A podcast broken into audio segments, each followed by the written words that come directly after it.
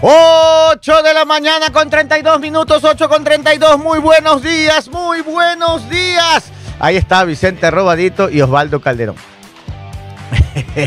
8 de la mañana, por acá está en vacaciones regato, por eso que los amigos del YouTube este, no van a ver todavía que arrancamos muy bien con, la, con, con, con, con el video. ¿Qué? ¿Qué pasó? ¿Otra vez? Este está en vacaciones, viendo a mover las cámaras y se terminan dañando. 8 con 32, 8 de la mañana con 32 minutos, son las 8 y 32, hoy es 6, 6 de diciembre, miércoles 6 de diciembre, como dice Juan Manuel Papo, arroba ombligo de la semana. Muy buenos días, saludos a quien ya tenemos conectado desde temprano. Andrés Wilson Chichande, muy buenos días. Eh, Frank Chucho Rivadeneira, buenos días, ya está conectado también. El primer like, no se olviden de poner like, que todos los que pongan like y se suscriban van a tener un sorteo cortesía de Stalin Vacaciones Regato Está DJ, un link para que puedan obtener 72 horas de música mezclada para las fiestas, las mezcladitas de Stan DJ. Ya saben, para que tengan, pongan eh, el inicio de la música en Navidad y terminen en Año Nuevo. Eh, Phil de Sol, muy buenos días, excelente miércoles. Pepe Camilo Muñoz, muy buenos días desde Toronto. Oiga, dígame, Toronto en esta época debe estar congelado, pues no. Ya diciembre, uy, debe estar bien frío, bien frío. Sí les conté la historia cuando una vez estuve por trabajo en Montreal. Oiga, Montreal es una ciudad que se desarrolla en el verano arriba de la calle y en el invierno en, bajo, bajo la calle, en el centro sobre todo. Tiene como otra ciudad abajo son los sótanos de los edificios que se conectan con el sistema de transporte público, así como el metro de Quito, y todos se conectan por pasadizos eh, este, en los sótanos. Todos los edificios conectan sus sótanos y abajo es como una bahía. Como que usted vaya a la bahía, así, localcitos, localcitos, localcitos, localcitos, de repente, pum, aparece en la estación del tren y después avanza, avanza, sale de la estación del tren por estos pasadizos y más locales comerciales, restaurantes, toda una vida completa abajo de la calle en Montreal. Y lo que más me llamó la atención es que usted va, yo no sabía, pues, y andaba por la calle caminando con mi esposa y me congelaba. Había ido a una feria de movilidad, me acuerdo. Y de noche salimos y eso era helado. ¡Qué bestia! Las orejas se congelaban. Y yo decía, y alguien por ahí me dice, pero vaya abajo, pues ¿qué hace caminando por aquí? Por ahí me encontré algún latino. Y le digo, ¿cómo entro? Por ahí. Oiga, había un edificio que era un banco, me acuerdo. Y ella era de noche. Digo, pero esto es un banco. No, entra nomás y pregúntale al guardia cómo va el sótano. Y yo le digo, ¿cómo? Bueno, con miedo entré. Obviamente Montreal es una ciudad segura, entré. Y le pregunto al guardia para bajar y me señala una puertita, una puertita, como que usted abre una puerta de, que va a la escalera de emergencia. Abrí la puerta, bajé y a lo que bajé era todo otro mundo. Toda la gente estaba ahí abajo y eran los corredores que le digo. Eran esos corredores en donde se desenvuelve la vida por el frío, se desenvuelve en todos los sótanos, es como una ciudad subterránea. Súper interesante y desde ahí ya no pasé más frío porque pasaba por los sótanos nomás, eh, en el día y en la noche.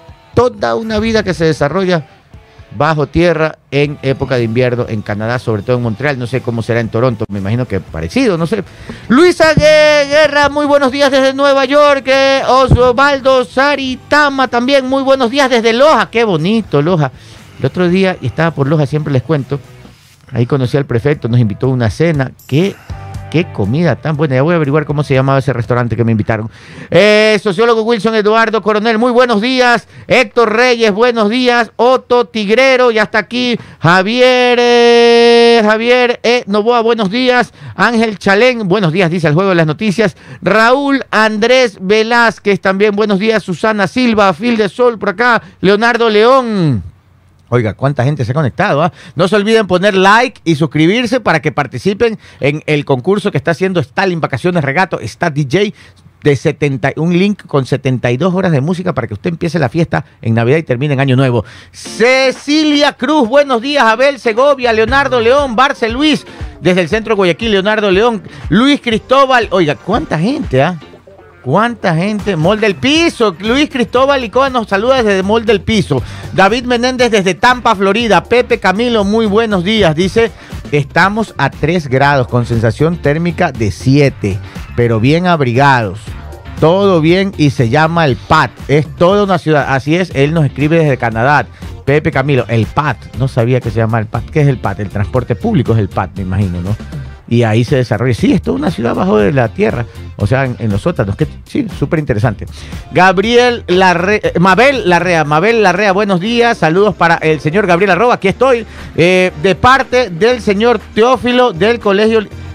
Oiga, el Colegio Liceo Norteamericano, claro, ahí estuve en la escuela, claro que me acuerdo. Claro que me acuerdo. Oiga, cuántos años. El Liceo Norteamericano ahora está en la Alborada, ¿verdad? Antes estaba al lado del Policentro, me acuerdo, ya estudié yo la primaria. Claro, qué buenos recuerdos ahí. Mis grandes amigos de la escuela, Rubén Rosa, Luis Antonio Reofrío, José Apolo, eh, Cristian Astudillo. Fuerte abrazo a todos ellos, mis grandes amigos de la escuela. Efraín está, Eslado también dice, desde Ayacucho y Guerrero Martínez también, camellando, dice Master arroba. No, este, Master Paul es Minuche. ¿Dónde está Master Paul? No se, ha no se ha conectado. Justo hoy día que necesitamos que más gente se conecte. Bueno, ya estamos aquí, ya mismo sigo con los saludos. Julio Lindao desde el Bronx, ahí en el Bronx, donde queda el estadio de los New York Yankees. Una vez fui allá al estadio de los New York Yankees. El, el béisbol, la verdad que lo divertido y lo más divertido del béisbol es cuando no están jugando. O sea, cuando entran esos señores a barrer la cancha para planearlo otra vez, ponen música, hacen show y ahí es donde uno se divierte más, porque el resto uno como que está esperando a ver si alguien batea la bola. Eh, pero con cervecita es más divertido. Pipo arroba, muy buenos días. Buenos días, señor director. Buenos días, panel. Buenos días, sus señorías. Saludos a toda la gente que nos sintoniza por YouTube, por Facebook, por todas las redes sociales. Oiga, ¿sabe dónde hay túneles también? ¿Dónde? En Las Vegas. Ah, pero, pero esos no son, eso, esos son... No son, no son tan bonitos como dicen, porque son unos túneles que hicieron para que, para que el agua corra cuando hay muchas lluvias, en épocas de lluvia.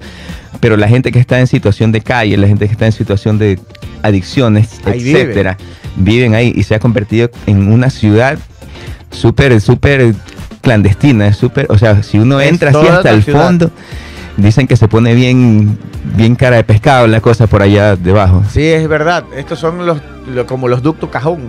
Sí. Los ductos cajón, pero son tan grandes que se puede caminar, circular y la gente que en Estados Unidos está viviendo una crisis económica muy fuerte y mucha gente ha quedado en situación de calle, como lo dicen, o les dicen sin techo, situación de calle, pero hay gente que ha perdido sus hogares o perdido sus trabajos y ya no tienen nada, no tienen familia, nada se van a vivir a esos a esas tuberías y ahí construyen. Y no, no, se puede, cualquiera no puede entrar así nomás, tienes que entrar con permisos de, ellos, que ah, se, han, organizado. Como en el apocalipsis. Exacto, sí. Este, me, vi, me, vi, un documental en YouTube, como, ah. como dos horas de documental, súper interesante. un poco triste. He visto reportajes de eso y he visto que abajo hacen paredes endebles de cartón y entonces ahí construyen sus cuartos, sus, como covachitas, pero en el sótano. Sí. Sí, es, es, impresionante, pero eso es producto de la crisis económica y la falta de políticas de, de ayuda social, que increíble, pero cierto, hasta la potencia más grande del mundo tiene tremendos problemas sociales que no pueden afrontar con eficiencia. 20 minutos para las 9, tenemos la Pipo Fábula. Hay una, hay una fábula sobre las oportunidades. Esta es la historia de un, de un muchacho ¿Ya? que se enamoró de la hija del granjero. ¿Ya ha escuchado esa fábula o no todavía? No, creo que, no sé si la contó aquí, no la ha contado aquí todavía. No. No, bueno, a ver, vamos. Todavía no he repetido. Ya, está bien. creo que se acerca ese momento, pero bueno. Entonces el muchacho va donde, donde el granjero a pedirle la mano de la hija. Quería casarse con la hija. Era muy bonita la hija. Entonces el granjero se quedó así. Mm, no lo sé, Rick. Entonces le dice, hijo, anda a ese corral y párate ahí, en medio, de, en medio del, del, césped, del, del pasto. Voy a, voy a soltar a tres toros. ¿Ya? Uno a la vez. ¿Ya? Y si tú le puedes agarrar la cola a cualquiera de esos tres toros, te puedes casar con mi hija. Entonces el muchacho, el muchacho se quedó así como que... Quédese con su hija, ¿no? Eso es lo que cualquiera hubiera pensado. Pero bueno, el muchacho estaba muy enamorado, entonces dijo, vamos. Pero yo de ese chico sí lo pensaba diez veces, porque con ese suegro. bueno, ya, continúe. Entonces se paró ahí en ¿Cómo será la suegra? ya continúe. No, no, no pareció la suegra en esta historia. Entonces se paró ahí en medio del corral y viene el granjero y suelta el primer toro. Ya. abre la puerta. Y el muchacho se quedó así, nunca en su vida había visto un toro tan grande y tan furioso. Chuso. Estaba así que se le salía la baba, parece que tenía rabia. Chuso. estaba que cogía vía, así como, como las películas. Sí, sí, con la patita atrás que hace, levanta el polvito. Entonces el muchacho dijo, no es negocio. No es negocio. ese el segundo toro tiene que ser más pequeño, pues, Claro. obviamente. Entonces se hizo a un lado y lo dejó pasar y el toro pasó así, ¡suá! Son Y, una se- bala. y salió por la otra puerta, entonces ya. Ya. Entonces viene el segundo toro y viene el, el granjero y abre la puerta. Imagínense qué pasó. Un toro más grande todavía. O sea, y el muchacho se quedó, no, pues, o sea, ya toros, ma- toros más grandes que ese no existen. Ya. Entonces el tercero tiene que ser más pequeño, digo Claro. yo. Entonces ese toro así también bravísimo salió así, suave, pasa ya. sí, pasa nomás. ya. Visaje, dijo. Entonces viene, viene el granjero y, y abre la puerta por tercera vez. Ya. Y el muchacho ahí como que le volvió, le volvió la sonrisa al, al rostro porque sale un, un torito ahí flaco, Un todo des- desnutrido, Ya. todo enfermo. Y dice, esta es mi oportunidad, este es mi toro. Entonces sale el torito así, medio, medio cojo también estaba. Y dice, y el muchacho se posiciona bien. Y justo cuando pasa el toro, en el momento exacto, el muchacho salta y, y le va a agarrar la cola. Pero este toro no tenía cola. pues. No, pues. Chuta. Entonces, Tremendo balde de agua fría. la moraleja de la historia es que en la vida siempre se nos van a presentar oportunidades, algunas más difíciles de, de aprovechar, unas más fáciles. Pero una vez que, las, que dejamos pasar las oportunidades, ya, No ya no hay vuelta atrás. Claro. Entonces, cuando usted le salga su, su toro ahí, tienes- Agárrale la cola. Agarra al primero que venga. 9 y 43. Gracias, Pipo, por la Pipo Fábula. del día de hoy estuvo muy buena la Pipo Fábula. Ahora tenemos, ya mismo les cuento la historia. Una, una vez me llevaron, este, me, llevaron a. Ya la cuento. Es que está minucha y no lo quiero hacer esperar, pero rapidito voy a contar. Entonces, una vez yo estaba en Quito y me dicen. Vente, vente, Gabo, me dice, vente, que vamos a un, a un, a una, a una corridita de toros. Había llegado un torero famosísimo a Quito. Y resulta que un amigo tenía una finquita ahí cerca por Tababela y tenía un, uno de estos como plazoletas de corrida de toros, pero pequeñitas, peque- pequeñas, de, de- de ellos, de, en su finca. Me invitaron, entonces yo llego, oiga, muy chévere todo. Había en la parte de arribita como un lugar con mesitas y todo para ver la, la plazoleta esta. Y había quesitos, prosciutto, vinito, todo, todo así chévere, ¿no? Era una reunión que ellos habían hecho. Ah, todo bonito, todo de primera. Y yo llegué y dije, qué bonito. y me senté, pues no, había, había un, yo no soy de nada que ver con toros, ni nada de, de, de, de- de de toros, nada, yo no sé nada de eso. Pero me senté ahí, conversé, estaba con unos amigos, hice otros amigos, y yo era conversando, un vinito, ok, un vinito, dos vinitos, bueno, dos vinitos, tres, tres vinitos, bueno, pase, tres vinitos. Y estaban poniendo unos toretes, unos toretes chiquitos, y estaban ahí practicando, ¿no? Entonces un amigo del anfitrión dice, yo voy a bajar, dice, y él se baja y también, y torea, pues, ¿no? Y al cuarto vino mío me dicen, arroba, ¿qué pasa? Baja, pues, para que tore. Oiga, ¿sabes lo que hice yo? No. Lo primero que dije es, ya no me den más vino. Que al quinto me bajo a torear. Imagínense, hasta ahí quedé, dije, no, ya mejor ni tomo, ni nada, ni nomás, ahí nomás. Porque ganas no me faltaban. Estuve a punto, lo pensé. Imagínense, ya no hubiera resulta, pues aquí. si hubiera bajado. Pero me imagino que eran toros chiquitos, porque, Eran toretes, chiquititos, chiquitos, pero oiga, disculpe. pero sí, sí pegan, sí golpean. Y yo con tres, con, con unos traguitos encima me lanzaban de cabeza. Pues. O de repente una vocación que no, la conoce. Puede No. haber sido Manolete arroba. No, no creo, Minuche. Imagínense, ¿no? Imagínense, gracias a Dios, aún estaba en mis cabales. Y dije, eh, eh, eh, eh, ay, nomás, ya no me den ni más trago ni acepto la invitación a, a- a- a hacer el toreo ahí con el torete ese chiquito. Anda por España el señor Minuché. Anda por España. Oiga, ¿dónde es que está Minuche que le han puesto esas barras? A ver, permiso, espérense, que me han, Yo no me- sé. me han dado. Hay un, hay un boicot. Hay un boicot. Hay un boicot. A ver, dice. ¡Ah! que usted está en Canadá, me dicen. Pero ponle el verdadero Canadá, pues no ese Canadá. le dije que póngalo en el extranjero, lo han puesto en Canadá y le ponen rejas. No es ese Canadá, es Canadá de país que tiene que ponerlo. Bueno, están en vacaciones regato. A ver, días, mi Minuché, querido. cuéntenos qué novedades. Buenos días, mi querido director. Buenos días, Pipo, y a toda esta enorme y bella audiencia del Juego de las Noticias. Ayer estuve caminando por las calles del metaverso. Vagando por las calle es calles. Del metaverso y me encontré con esas paredes, paredes pintadas. Y esta peculiarmente hablaba de la confianza. Si yo les pregunto en una línea, ¿qué es la confianza para ustedes? ¿qué me dirían? Eh, la confianza es conocer, a, conocer una situación o una persona eh, que te brinde garantías de que no te va a fallar. La confianza es cuando uno Muy sale, bien. cuando uno sale de cana. Confianza. Anda cagris hoy día. Bueno, la pared decía el siguiente texto. La confianza traicionada es como un espejo roto. Puedes pegar incluso los pedazos, volverlo al mar, pero no verás nunca más nada como era antes. Me quedé reflexionando qué importante que es la confianza, ¿no? Y tan importante es que cuando nos la brindan, y nosotros fallamos y rompemos esa confianza que nos han brindado, nada vuelve a ser igual.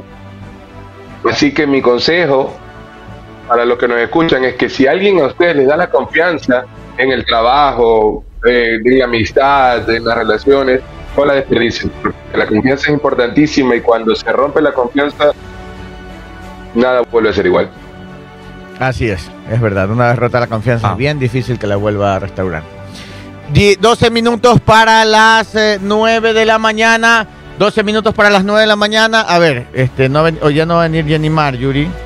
Déjeme poner. Primera noticia. ¿Tú tienes las noticias allá, mi noche? Aquí las tengo. A ver, perfecto. Vamos y después seguimos con los saludos. Vamos. Partido Social Cristiano firmó una solicitud de juicio político en contra de autoridades de la Judicatura. La bancada del Partido Social Cristiano anunció la noche de hoy, 5 de diciembre, bueno, ayer 5 de diciembre, su decisión de firmar una solicitud de juicio político en contra de Wilman Terán, presidente del Consejo de la Judicatura, del vocal Javier Muñoz y de la ex vocal Ruth Maribel Barreno.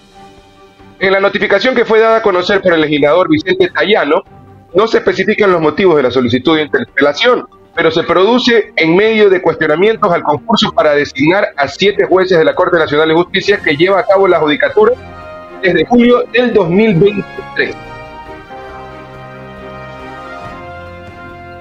Así es.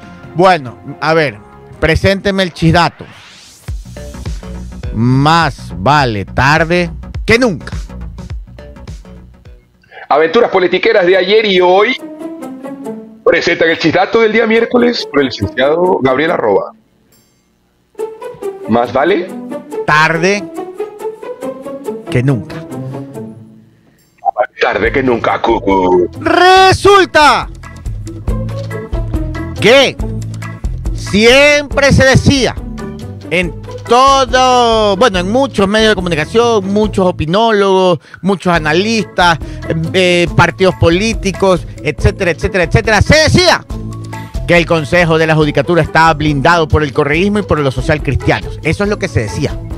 Entonces, a partir de algunos casos que han pasado por ahí, en la asamblea les están buscando la posibilidad, se está buscando la posibilidad por parte del movimiento Construye de enjuiciar políticamente a Wilman Terán y a, a- al señor Muñoz. Se me olvidó el nombre del señor Muñoz. El señor Muñoz. Javier dos- Muñoz. ¿Ah? ¿Cómo se llama? Javier. Javier Muñoz. El uno presidente del Consejo de la Judicatura, Wilman Terán, el histriónico, y el otro el señor Muñoz, el de las muelas. El que, el que decía que estaba anestesiado con las muelas. Bueno, De las muelas. Resulta que Construye andaba como que solo y vagando por ahí, por la asamblea. Solitos, pobrecitos, Construye, nadie les paraba bola y querían enjuiciarlos políticamente estos señores. Por, eh, por algunas causales. Resulta que según algunos ojos secos que hay en la asamblea y que todo están viendo y sobre todo ve, todo están escuchando. Dicen que esa peregrinación de construye de soledad por la búsqueda de los votos para enjuiciar a los principales del Consejo de la Judicatura, a dos, a Wilman Terán y a Javier Muñoz, los tenía muy tristes en ese camino de soledad. Pero ayer algo pasó a las 3 de la tarde. Nadie sabe qué. Hay un gran misterio. Todo el mundo se está preguntando qué pasó a las 3 de la tarde. Porque e- a las 3 de la tarde, a partir de las 3 de la tarde, aparecieron por ahí más firmas para el juicio político. Y aparentemente las firmas irían en aumento. Y hay la posibilidad de que sí se enjuicie políticamente a Wilman Terán y a Javier Muñoz. Porque cada vez hay más firmas. Y les voy a decir quiénes han firmado. Esos que decían, esos que decían que eran los que blindaban al Consejo de la Judicatura, parece que no ha sido así. Porque el Partido Social Cristiano ha dado sus firmas y ha dicho que por transparencia va a apoyar el juicio político a Javier Muñoz y a Wilman Terán. Para que Uh, ustedes vean, sí. Y no solo eso. Después de estos hechos misteriosos que ocurrieron a las 3 de la tarde y que después de eso llegaron las firmas del Social Cristiano, dicen que están así de llegar las firmas de ADN también. Mm.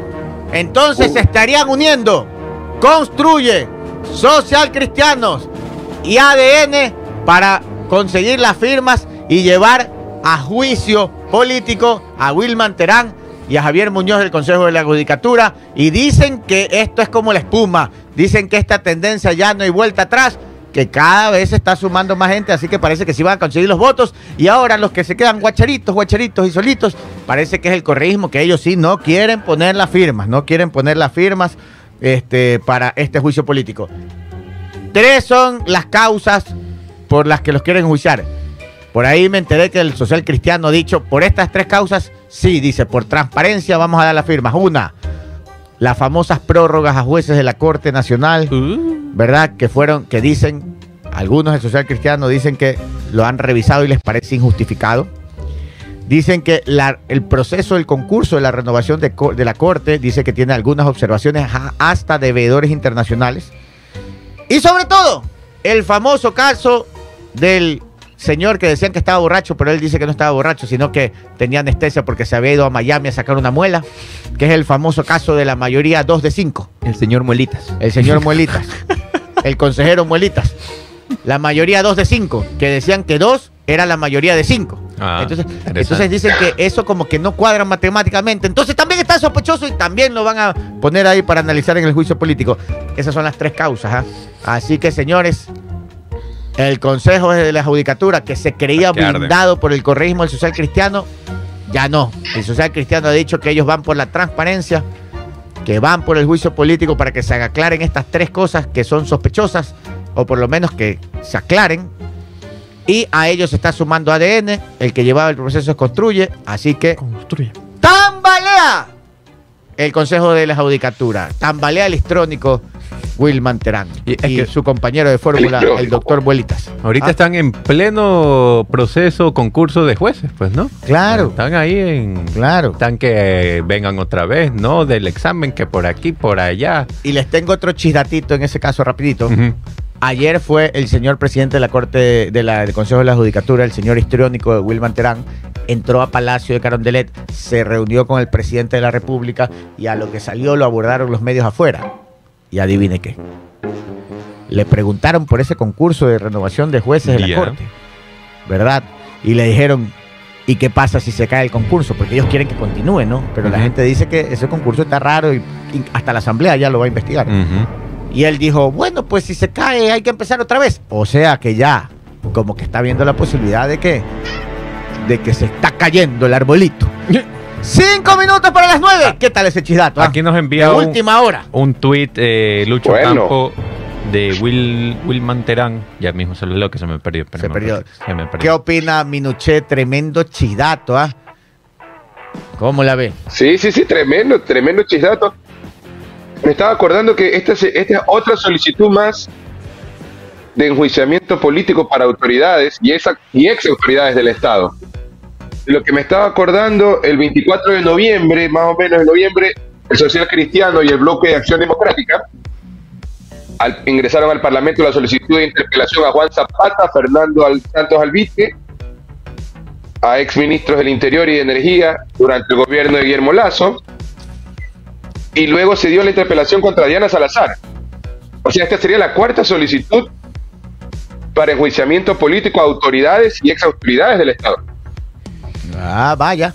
8 de la mañana y 56 minutos. Harto políticos. juicio político. Ya están como esas acciones de protecciones que Sí. lanzan nomás. La verdad que hay más juicios políticos que leyes, pero bueno, digamos que recién tienen una semana y media. Wilman Terán acaba de, hace 40 minutos, Póngame el tweet ahí para verlo. tuitear, dice, he dispuesto a mi equipo que prepare toda la información requerida para el control por parte de la Asamblea, eh, arroba Asamblea Ecuador, ante un eventual juicio político al Consejo de la Judicatura.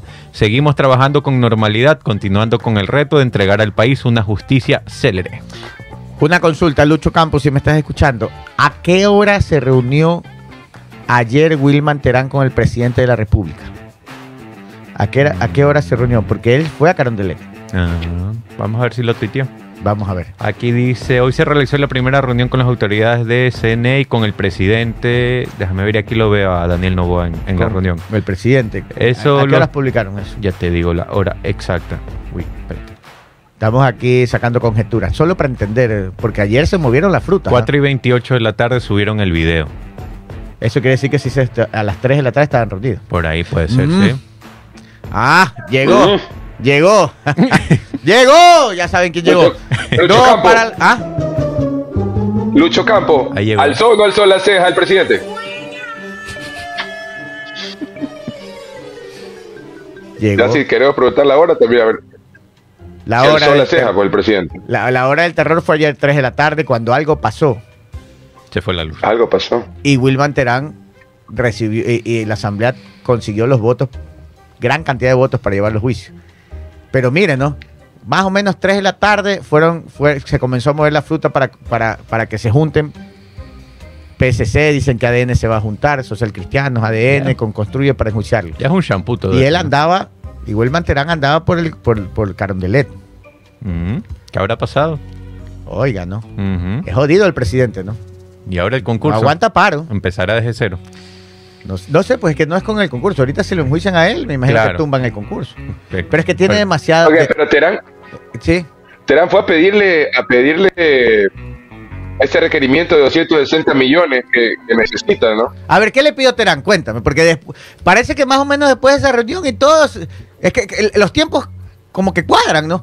Él llegó a Carondelet, no sé qué habrá dicho, y, y- y más o menos a esa hora que él andaba por ahí, en la asamblea se comenzaron a mover las frutas para que los manden a juicio. A ver, ¿qué pidió en Carondelet? O sea, no, no, no sé qué pidió, pero yo le entiendo, porque es lo que le venía pidiendo al, al presidente Lazo, este, cu- cubrir este déficit de 200 ¿Qué para déficit? poder, este, ¿Qué eso es lo- déficit? Ya deja nomás. Pero que tiene un déficit, porque yo no le he dicho que sé, pues, yo no le he dicho que sé, pues. Este minuto nos amaga a todos. Un minuto para las nueve, ya son las nueve. Saludos a Marco Flores desde Milagro City. Muy buenos días, Milagro. Eh, Alberto Ayala, muy buenos días desde Córdoba. Y Padre Aguirre, Jonathan Saltos, muy buenos días. Dice que sorteemos una luca. No, solo vamos a sortear un, un, un- un link para 70 horas de música que ha donado Stalin Vacaciones. Regato. Por favor, pongan su like y, y suscríbanse. Eh, Efraín Jara desde Elizabeth, New Jersey. Javier Durán también eh, desde Milagro también. Qué bonito que está Milagro. ¿ah?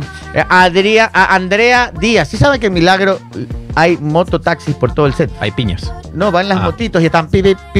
Es un, una- un tema de... No es tricimoto. No, es moto. Ah, es desesperante. Pipip, pipip, pipip, y esas motos dan vuelta por todo. Y, y yo no entendía hasta que me dijeron, no, son, son mototaxis. Ah, mira. Tú le haces separa, te subes a la moto y en la moto te vas agarrado del, del- del motociclista y te lleva donde tú, tú quieres. Mil- Milagro tiene que, ser la, tiene que ser la ciudad Sí. que tiene más motos en el mundo per cápita. Debe ser. Y, y- y nadie respeta los semáforos. Ahí el que respeta los semáforos está mal en la vida. Claro, ahí mal. Y, y eso pasa en todos los cantones Pequeños. Ajá, donde hay más motos que carros. Y se estrellan y después piden como nuevos que los reparen. Este, ellos y la moto. Andrea Díaz, buenos días. Hola chicos, buenos días desde Machala. Oiga, eh, ahí sí, Minuché, su tierra. Allá ustedes Minuché. Saludos a Machalita. Claro. Oye, Minuche, ¿estás vestido de Steve Jobs? Dígame, ¿Estás como- estoy trabajando para Apple ahorita. Ah, ya. Simón, vende el manzanas. uniforme de Apple. Sí. Eh. Andrea Díaz Moreno desde Machala, ya está. Luis Moncayo, buenos días. Excelente programa, muchas gracias. Gonzalo Núñez, amigos, buenos días. ¡Viva Quito! Oiga, qué ganas de ir a Quito. Me querían llevar mañana Viva. por trabajo, pero Creo que voy a pasar nomás. Yo sé que si voy mañana me quedo hasta el viernes. Después me retan aquí. Gonzalo Núñez. eh, eh, eh, bu- buenos días, Gonzalo. César Ruiz, buenos días. eh, desde la ciudad sin copia. Chuzo, ahí me puso a pensar. Ja- Patricia Jaime, buenos días. Ah, ¿Cuál es la ciudad sin copia? buena pregunta. Barcelona. Barcelona. Vamos Juan, a ver. Juan Carlos Santillán, muy buenos días. Glenda Rodríguez, muy buenos días. Lía Rob también, rumbo al trabajo, dice, va con su esposo. Oiga, a- aquí me pidieron un saludo Parece, ayer. según Google, puse en Google. Ciudad sin copia y me sale Bahía de Caracas, la ciudad que no tiene copia. Qué bonito que es Bahía. ¿eh? ¿Cómo se llama, Minoche, ese- esa Bien. cevichería que, que fuimos esa vez? ¿Te acuerdas? Que fuimos con todita la familia, este, las familias, ahí en el, que está en el malecón, ¿te acuerdas? Uy, Que es un kiosquito. no me acuerdo el nombre, sí, es verdad. Frente verdad. diagonal a un colegio. Pero estaba bueno, parece. No, una maravilla. Por pero la es un cara que puso Paul. Kiosquito en pleno malecón. ¿Cómo se llama? Es que Bahía es lindo, es, Bahía es lindo porque tienes el mar ahí y los restaurantes están ahí, Ah, frente al mar. Oiga, fuerte abrazo para Jenny Pazmiño, que nos escucha todos los días junto a su esposo Emanuel Cerezo. Cerezo. Buenos días. Dice que todas las mañanas se levantan, van en el carro, ponen el juego de las noticias y Y ahí van. directo cada uno a su trabajo. Van riéndose. Mientras los de al lado Así van trompudos, uno va riendo. Claro, Ajá. el de al lado carro no va. claro. Diente pelado sonriendo. Jenny Pazmiño y Emanuel Cerezo, esa eh, pareja dice que van enamoradísimos en el camino, dice, riendo, si no les importa esos que cruzan el carro, que se pasan la roja, que andan apurados, no, ellos van felices. Que crean un carril y como ayer me pasó. Iba en un, en un en una calle de un carril y el carro atrás me pitaba, atrapado en el tráfico y se trepa a la vereda, me queda viendo y me dice, esto es de dos carriles. Y es un carril. Y esa él calle es un le carril. hizo dos carriles porque se trepó en la vereda, pero Sí, ya Eso, eh, eh, eso es, eh, bueno, es por aquí cerca, Ajá. pero es un carril. un carril. Pasa un carro y la gente lo quiere hacer dos carriles. ¿Sabes qué? Por eso es que somos tercermundistas, por eso es que este país está destinado a la extinción. Porque, yo no sé, yo- oiga, es que somos como desesperados. Sí, Ayer no. estaba viendo un video, me- disculpen que me pase el corte comercial. Ayer estaba viendo un video. Ayer hubo un operativo súper fuerte en San Borondón. Llegó la policía y entró con todo la policía. Este, salieron unos delincuentes y los recibieron a bala.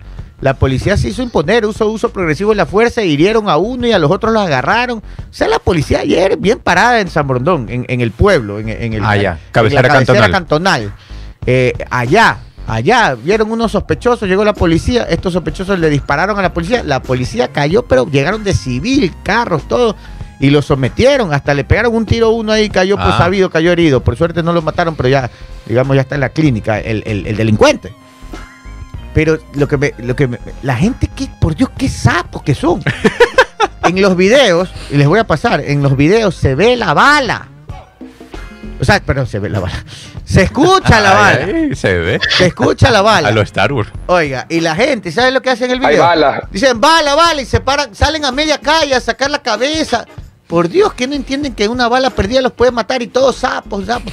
Eh, y nunca falta el, el- el- el torpe, ¿no? Que está con el, parado en media calle frente a la balacera con el celular y la típica frase ahora, alerta, alerta, balacera. Y el idiota ahí parado, ahí en medio de la balacera, grabando con el celular. Y después les pegan un tiro y quieren que el Estado los indemnice. Que mandarlos a Israel Dios. con la visa. Acá en cobertura en Oiga, casa. no es broma, yo siempre he dicho, ¿ah? hoy en día en la situación que vive Ecuador hay que darle en eh, cursos, así como a los niños se les hacía los cursos de evacuación para terremotos. Hay que hacerles cursos de cómo actuar ante una balacera. Ya los padres están perdidos. Racionalmente no pueden, no pueden razonar de que si se escucha bala hay que lanzarse al piso o, o refugiarse. No. Eh, eh, La reacción del adulto es bala, saca el celular, párate en media calle frente a, los- a la balacera y graba. Y di, y di la falsa estúpida, de, alerta, alerta, balacera. y después le pega un tiro y quieren que el Estado los indemnice y no sé qué, y que la inseguridad. Pero ya los grandes estamos perdidos. Ya culturalmente y la inteligencia no nos da para cambiar ese tema cultural. Mal, ma- mala educación que tenemos que ponemos en riesgo la vida. Pero a los niños sí hay como cambiarlos. No es broma lo que digo y no estoy exagerando. A los chicos en los colegios hay que darles una charla de este tipo de emergencias. De que si oyen bala, lanzarse al piso, refugiarse, no sacar la cabezota y sacar el celular y grabar. y, Claro. Alerta, alerta, reportando desde la balacera.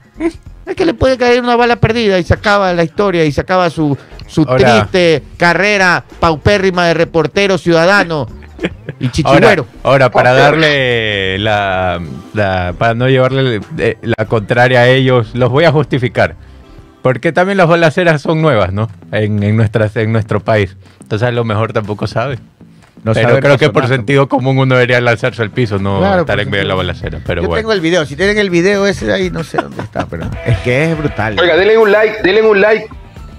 340 y pico de conectados y tenemos que tener 300 likes mínimo. Mínimo. A ver, vámonos a un corte comercial y regreso con este video que les dije, ¿ah? Donde se oye la bala, pero hasta ráfaga se oye. Y la gente sale a media calle a grabar con el celular.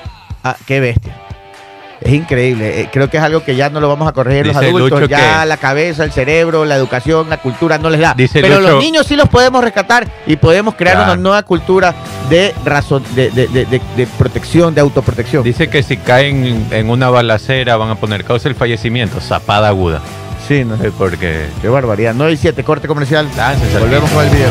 9, 9 de la mañana con 11 minutos me dicen que la cevichería de, y de, de, de Bahía, Bahía. de Caracas, que queda ahí en el malecón, eh, se llama, Cantón que es un Sucre. kiosquito así, pero qué lindo, porque ahí el, cuando sube la marea casi que rodea la cevichería Ah, del mar. ah, se llama eh, Hermanacho. Me dicen que esa cevichería se llama Hermanacho. o sea, casi que los camarones del ceviche se pueden ir con el mar ahí de una vez nadando.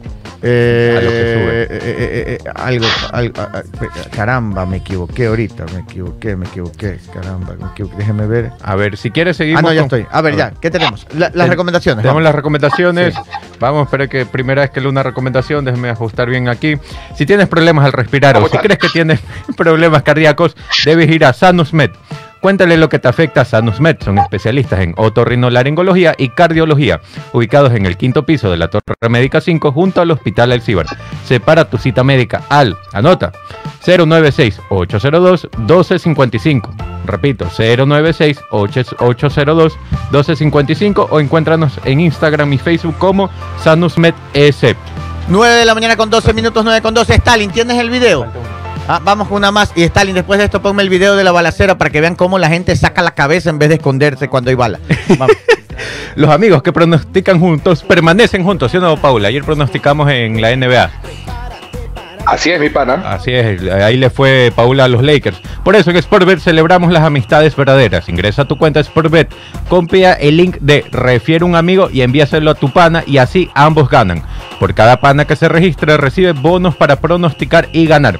Y tu pana recibe nuestro bono de registro, todo gracias a Sportbet. Porque ahora ganas con tu pana, porque en Sportbet la mejor jugada La haces tú. tú. Sí, la que el fin de semana es la final, la primera final de la Liga Pro. Así que refieran rápido.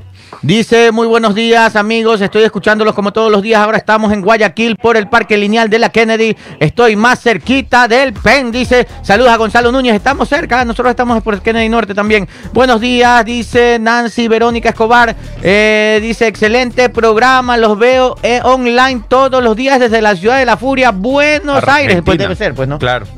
Porque dice Aires, que claro. se siente más cerca cada vez que. Claro, qué lindo que es Buenos Aires. No, no conozco. No, ¿No, no has ido? Bello. No. Es hermoso, pucha, tiene un aire así bien europeo. Sí, es que veo el precio de los pasajes y ya me arrepiento. ah, están caros los pasajes.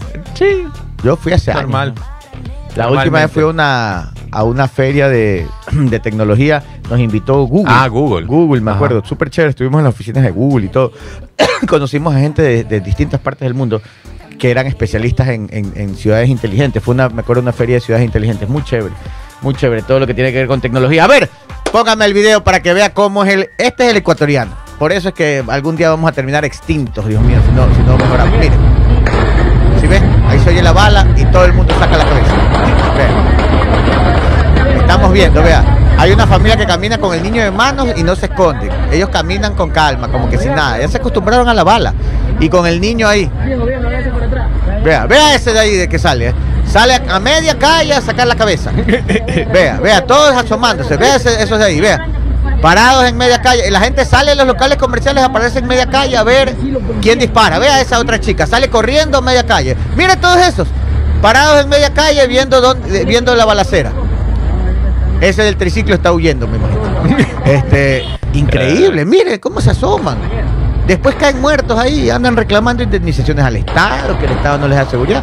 Pero si escuchas guárdese pues. Escucha bala, guárdese, no saque la cabezota, no es que le puede pegar un balazo, una bala perdida. ¿Cuántos casos no han habido de daños colaterales? Víctimas colaterales, perdón. Oiga, Ay, y- Dios mío, no, no entendemos, da coraje. Ya cuando uno ve este tipo de detalles, ¿no? En la actitud individual de cada ser humano, entendemos por qué el Ecuador está como está. 9 y 15. Oiga, y volviendo a Argentina, este domingo 10 de diciembre ya es va a ser la posesión de Milei. Milei. Ajá, Daniel Novoa dijo que sí va a ir. Ah, sí, el ajá, presidente va, ¿no? El presidente va a ir a la posesión de Javier Milei. Presidente va. Tenemos, eh, eh, a ver, eh, hay un tema en la asamblea. ah, eh, han, han, han, han- creo que, no sé si ayer aprobaron o, ya hicieron unos debates de una ley para mejorar eh, el tema de la situación de los guardias de seguridad. Ah, sí. Entonces, hemos contactado a uno de los asambleístas que está en esa comisión o que, que estuvo en, en- en este tema. Eh, eh, vamos a ver, me avisan apenas esté conectado el asambleísta para que nos cuente exactamente de qué se trata. De qué se trata esta ley que tiene que ver con la seguridad y cómo los guardias de seguridad van a tener más garantías, guardias de seguridad privados van a tener más garantías y también cómo están buscando que ellos sean parte preventiva y que colaboren directamente con Fuerzas Armadas Ajá, y Policía coordinen. en información, en información y prevención. Podría ser más o menos como cuando el alcalde Jaime Nebot en su momento coordinaba policía con guardia privada y, bueno, militar en este caso no, pero... Sí, Nebot lo hizo e inclusive la alcaldía pagaba guardias privadas para que estén en cier- ciertos puntos Ajá. con comunicación directa con la policía. Era, era preventivo el trabajo, disuasivo sobre todo. Saludos, eh, Marco Guaraca desde Long Island, New York. Muy buenos días. Eh, eh, Edison Arandi dice, sa- sa- saludos de parte de Edison Arandi, muy buenos días también. Dice, eh, saludos desde Nueva York, Ángel Francisco Segarra, dice, les pregunto, ¿este año habrá monigotes en el malecón de Guayaquil? No, no sé. Monigotes en el malecón. Es que hace años Ah, hacían el concurso Monigotes en el malecón. ah los, los exhibían. Sí, pero no, no ha habido últimamente. sé, no he ha habido escuchado. últimamente. No he averiguado. Eh, está medio flojón el tema de los monigotes. No se ha visto mucho. sí, Yo- no, no, no, no siento mucho el, el- el- la fiesta de los monigotes. Pero yo sí voy a festejar. claro, eso sí. Bien festejado. Aunque este año no voy a comprar monigote. Paul, ¿tienes el- ¿quién tiene el resumen de noticias? El resumen. Yo lo tengo. Vamos. Vamos con el resumen de noticias. Póngame el fondo de noticias. Ahí fue. Ahí va. Alan Guillermo Sierra Nieto fue designado nuevo director general de la Unidad de Análisis Financiero, UAFE. Esta entidad técnica es la encargada de recopilar información, elaborar informes, implementar políticas y estrategias a nivel nacional para prevenir y erradicar el lavado de activos y el financiamiento de delitos. Daniel Novoa prevé hacer su primer viaje oficial como presidente del Ecuador a Buenos Aires para asistir a la investidura del presidente electo argentino Javier Milei, cuya ceremonia se llevará a cabo el próximo domingo. Juan Carlos Terán Moreno, juez de la Unidad Judicial Especializada de Garantías Penitenciarias del Cantón Guayaquil, dispuso el traslado del ministro de Inclusión Económica y Social Iván Espinel desde la cárcel regional del Guayas hacia una casa de salud privada en Manabí. Este exfuncionario fue sentenciado a 10 años de cárcel por el delito de lavado de activos en el 2010. La ministra de Trabajo, Ivonne Núñez, oficializó la derogación de acuerdos ministeriales emitidos a última hora por el anterior gobierno, que están relacionados con la aplicación de nuevas jornadas laborales, emprendimientos, jubilación, entre otros. Ejecutivo, el presidente Daniel Novoa nombra embajadora extraordinaria y plenipotenciaria a la vicepresidenta de la República, Verónica Bat, quien tendrá que presentarse a la Embajada del Ecuador en Israel el próximo 10 de diciembre. Domingo ya. A marcar A tarjeta. través de decretos ejecutivos, el presidente de la República, Daniel Novoa, nombró a 13 nuevos gobernadores del Ecuador, como el coronel en servicio pasivo Alberto Molina, a quien se le encargó la gobernación del Guayas con el objetivo de trabajar en las problemáticas de seguridad que afectan la provincia. Este fue el resumen de las noticias. Oiga, y, y hablando de, Israel, ya, allá también hay túneles, pues no, como hablaban en las ciudades, Pero pero, en- en la franja, ajá, donde se esconden los de Hamas. Sí. Entonces los de Israel han dicho que como se les hace muy difícil entrar a estos túneles, sé que van a hacer un huequito por un costado y van a inundar todo. Ah. Que entre todo el, no sé por dónde, qué van a mandar, si por algún brazo de, de mar va a conectar algo y va a inundar todo lo que hay ahí abajo. Los va a llenar de agua para que salgan. Para que salgan. Así fue Oiga, la ayer última noticia que lanzaron Chuzo. lo- los, los israelitas. ayer estuve viendo noticias internacionales ¿Ya? y entrevistaron a uno de los de los expertos, es un, es un argentino israelita, Ya. experto, pero experto a nivel mundial en estos que, eh, como médicos forenses, los médicos forenses que, que ayudan en tiempos de guerra a identificar los cadáveres. Ajá. Bueno, le preguntaban acerca de, de- él está ahorita en, en- en Israel y, y at- atendiendo todas las urgencias pues, ¿no? para poder eh, identificar los cadáveres que están en medio de la guerra. Se puso a llorar el señor. Dice que en su vida, entre todo lo que ha hecho y que ha estado en algunos lugares identificando cadáveres, nunca le había pasado ver lo que, lo que ha visto ahora en, en Israel. Es que dicen que es una- lo de Gaza están aniquilando Gaza. Mm. Sí, lo de no Gaza. va a quedar, se va a quedar totalmente destruido. 9 de la mañana con Dice que 20 la mayoría de los minutos. cadáveres son de, de, eh, son de este, gente quemada. Son civiles, la mayoría. 921, 921, ya tenemos al invitado, ya tenemos al invitado. Muy buenos días, estamos en eh, vía Zoom con el eh, asambleísta Camilo Salinas, doctor Camilo Salinas, ex gobernador de la provincia de Los Ríos, ex ministro también de Salud y actualmente asambleísta por la provincia de Los Ríos, ¿no? El, el doctor Camilo Salinas. ¿Cómo está, doctor Salinas? Muy buenos días. Pues buenos días, muchas gracias por la invitación, estimado licenciado Gabriel Arroba. Un abrazo a todos los que están en el panel, a las órdenes siempre para poder informar.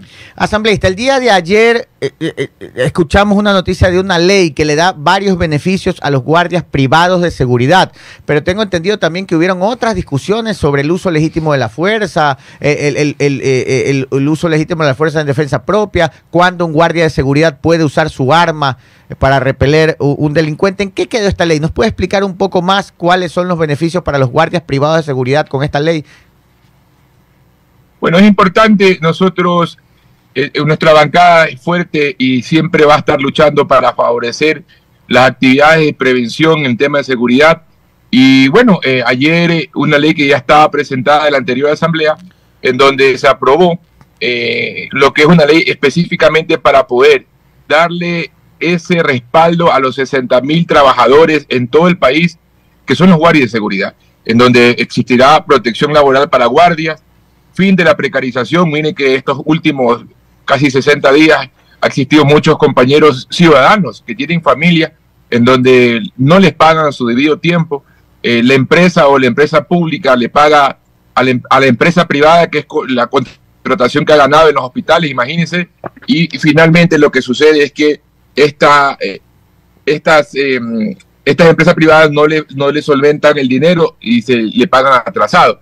Lo otro es un control estricto, esta ley ayuda a, un control estricto contra los vínculos de la GDO, es decir, de los grupos de delincuencia organizada, porque muchos de estos grupos eh, tienen estas empresas y, las usan fácilmente para poder portar armas. Eh, va a haber unos controles estrictos de cómo van a tener la- las, los permisos y además también cómo sacar las diferentes actividades y tienen que prepararse estos ciudadanos. Eh, eh, Mm, vamos a tener ma- mayor prevención y menos delito. Y lo que usted hablaba, Gabriel, con esto termino, el tema del artículo 33, que no, no lo pusimos porque realmente creemos que todavía no, no tenemos o no vamos o no tenemos preparado la empresa privada, estos guardias de seguridad, para que tengan el uso legítimo de la fuerza. Es decir, primero hay que darle esa, esa, esa acción a nuestra, nuestra policía, a nuestros militares, para que ellos contengan al delincuente.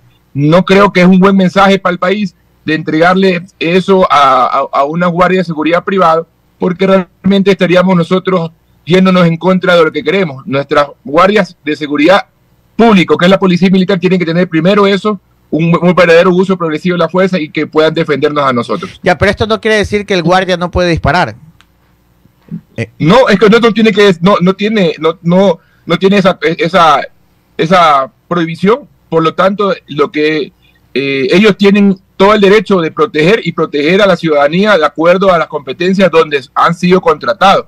Lo que se estaba ampliando en este artículo 33 es que tengan un uso voluntario progresivo de la fuerza que se puede dar un mensaje más que de prevención o de ayuda es que de pronto puedan mal utilizar en otro uso progresivo, en, en otras actividades que realmente no justifica. Ya, ¿Y entonces- cuál es la pregunta de diferentes policías y militares? ¿Por qué a ellos sí y a nosotros no? Mire lo que está pasando con el policía Olmedo. De tres años a 13 años la incrementaron por defender a, eh, a la ciudadanía de delincuentes. Entonces, no, no era correcto dar un mensaje prioritario a ellos y no a la policía ni a los militares. Ya, o sea que el guardia, si está en su puesto de trabajo, si está en su lugar de trabajo armado y viene un delincuente a asaltar, él ahí en ese lugar, como está cumpliendo su función, sí puede utilizar su arma, defenderse, disparar.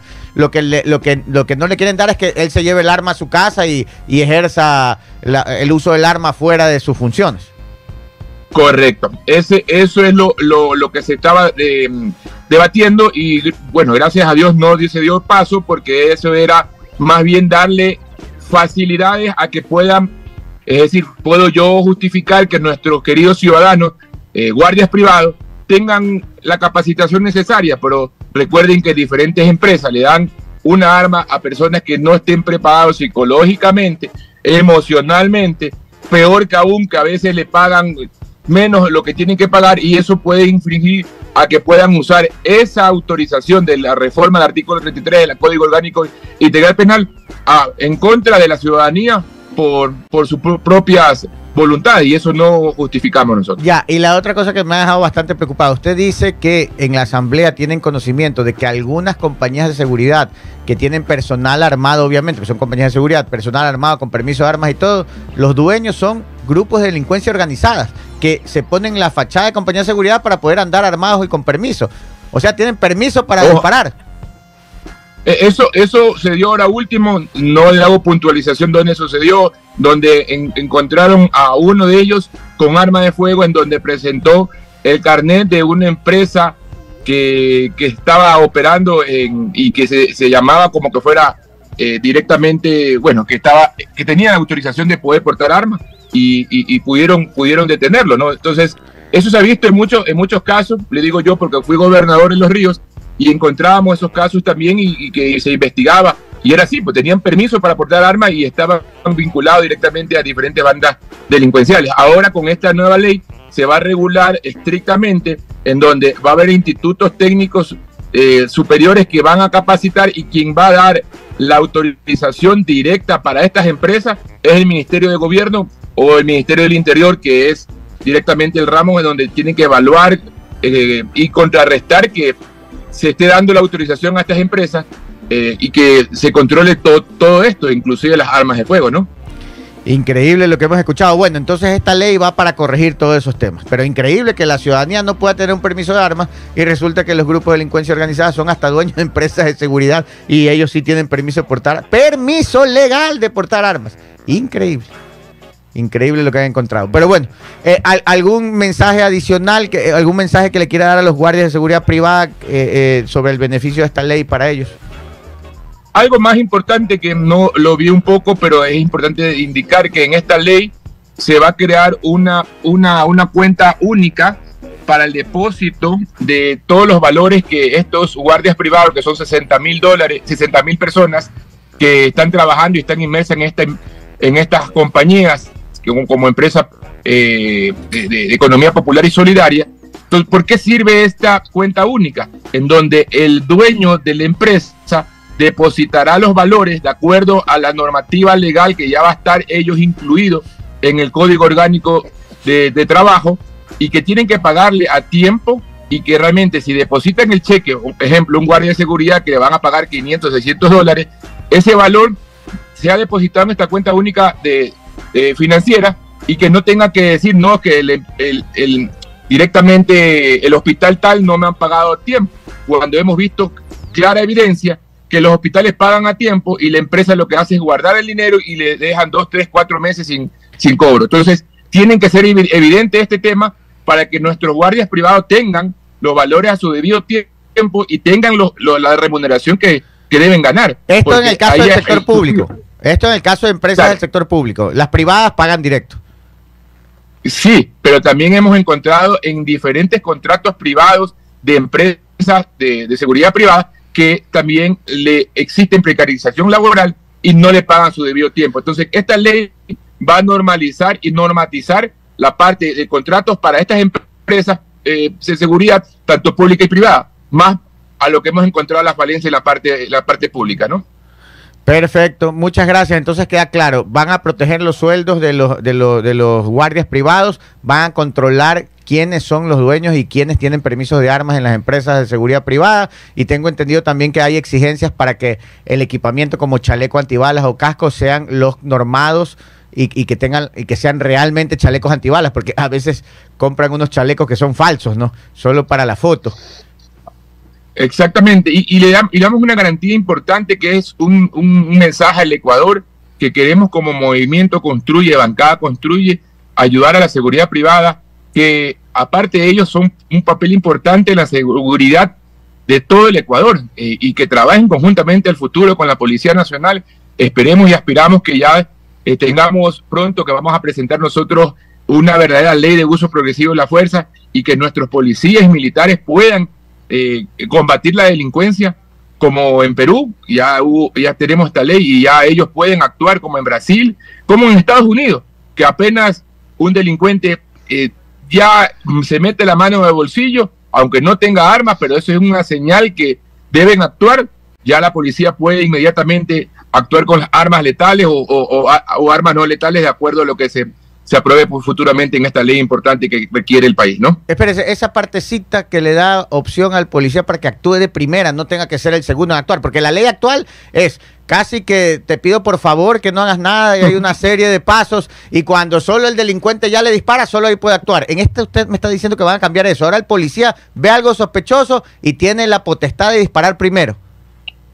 Sí, el uso progresivo de la fuerza el que, que aprobó el presidente Lazo es una payasada, digo, Gabriel, disculpe la palabra. No, no, bien dicho. es, el copy, es un, un copy pega de, la, de lo que estaba, no solamente se cambió. Yo he hablado con muchos policías y militares e indican que no, no sirve. Es más, eh, tanto así que el, esta ley habla de, de iniciar un, un, tratamiento psicológico y de, de contención de, una negociación verbal inicial y después ir poco a poco progresando al, al, uso progresivo de la fuerza cuando ya el delincuente eh, coge y, actúa como pasó creo que en la sierra, creo que en Cotopaxi o en Chimborazo, donde un venezolano eh, asesinó a, una persona que tenía eh, la arma ya puesta en, el cuello. Entonces ellos actuaron, los policías en ese entonces, como dice la norma.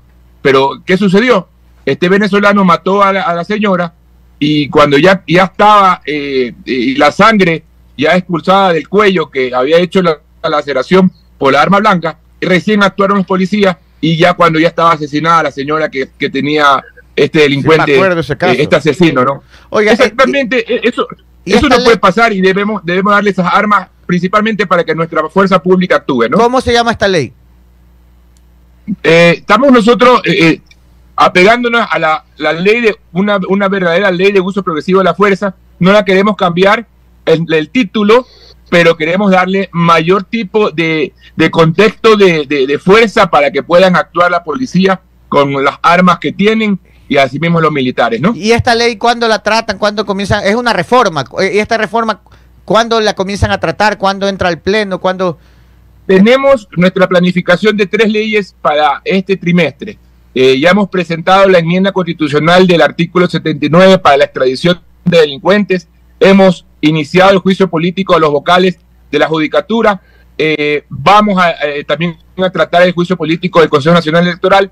Después de estas tres acciones, iniciaremos con la ley de extinción de dominio, la ley de uso progresivo de la fuerza y la ley de inteligencia y contrainteligencia para darle a la fuerza pública, a la policía, puedan investigar directamente encubiertos en diferentes entidades del Estado, inclusive también en la parte privada, con, con, la, con una autonomía de la unidad administrativa financiera, la UAFE, para poder investigar los diferentes dineros que están circulando en el país. Espérate, cierro con eso. Son, son 6 mil millones de dólares de dinero ilícito que está circulando en el país, Gabriel.